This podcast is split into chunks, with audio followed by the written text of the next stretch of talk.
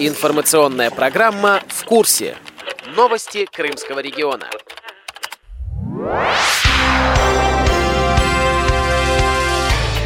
Здравствуйте, дорогие друзья! У микрофона Андрей Прошкин и Кристина Рябуха. В начале августа в Епаторийской городской библиотеке имени Сильвинского третий раз прошла интеллектуальная игра «Что, где, когда». На этот раз это была дружеская встреча крымчан. Всего было четыре команды. Инициатор мероприятия Ольга Пирожкова, специалист по социокультурной реабилитации инвалидов. Я в конце мая побывала на молодежном форуме в Санкт-Петербурге.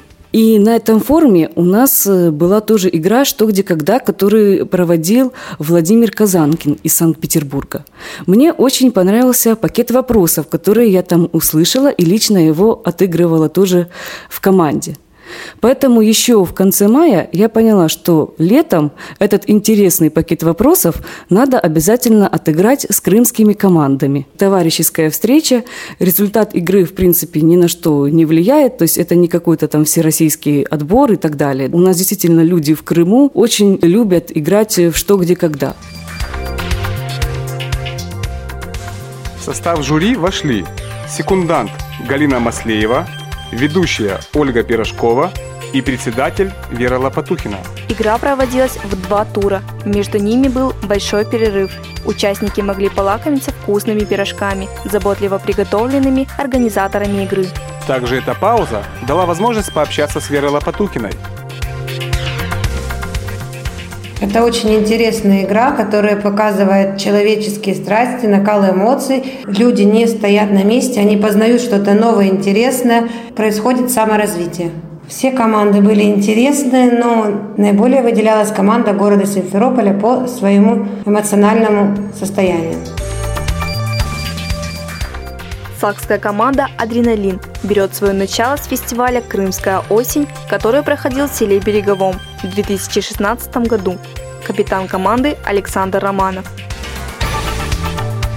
Наша команда создалась внезапно в Севастополе. Мы играли там с кричанами. Летом уже самостоятельно решили попробовать себя. Адреналин называется, потому что у нас все получается внезапно собрались, схватили все, поехали. Специально не готовимся, сюда надеемся на свою интуицию. Конечно, может быть, если готовились, может было что-то и лучше. Но не получается готовиться. Люди живут в разных местах. Собираться бывает не всегда получается. Команда из Севастополя не смогла приехать, поэтому поучаствовать в игре предложили зрителям. Так появилась команда «Конфетти», ее лидером выбрали Наталью Шалкинскую. Так сложилось, что у нас, в общем-то, команда собралась из разных организаций, то есть из трех. Два человека с Ипатарийской организации, а два человека с Сакской организации и два человека с Симферопольской. А название команды придумала Катя Третьякова из Сакской местной организации. Так как у нас команда разнообразная, то есть э, несколько организаций, поэтому вот э, конфетти именно подходит к нашей команде. В отличие от конфетти, команда «Новый русский» из Симферополя хорошо известна по другим интеллектуальным играм – в ее составе с момента создания уже успели произойти перемены, но, по словам капитана Павла Бережного, большая часть игроков сохранилась.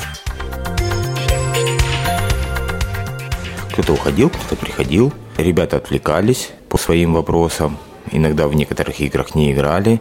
Кто-то играл в киси, кто-то играл э, в что, где, когда. Но, в принципе, я очень доволен, что команда практически сейчас э, воссоединилась в своем первоначальном варианте. Я думаю, что это очень удачный проект. И я хочу, чтобы этот проект существовал достаточно долго.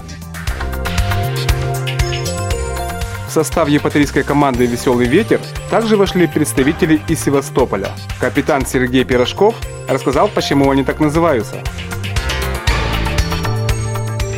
Название это «Веселый ветер». Предложила при формировании команды более года назад. Моя дочь Ольга, которую на этот момент мы избрали капитаном нашей команды. Название это символизирует наш степной уголок Крыма, где часто дуют ветра.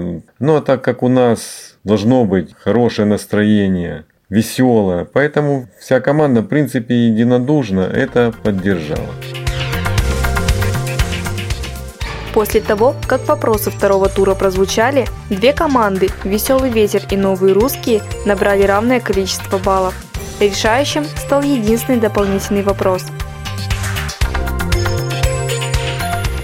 Коренные жители Бирмы выращивают свиней, продают их китайцам, а затем покупают у них свинину.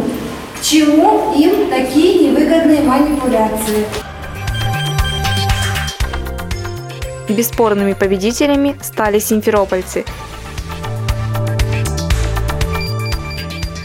Буддизм запрещает убивать.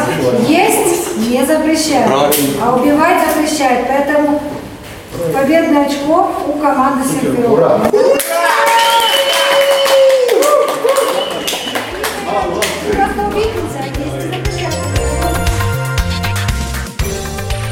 Грамотами за активное участие были награждены команды «Адреналин» и «Конфетти», занявшие третье и четвертое места соответственно. Сладкими призами за теплый прием были награждены работники библиотеки имени Сельвинского. Программу подготовили Кристина Рябуха и Андрей Прошкин. До новых встреч на Радио ВОЗ.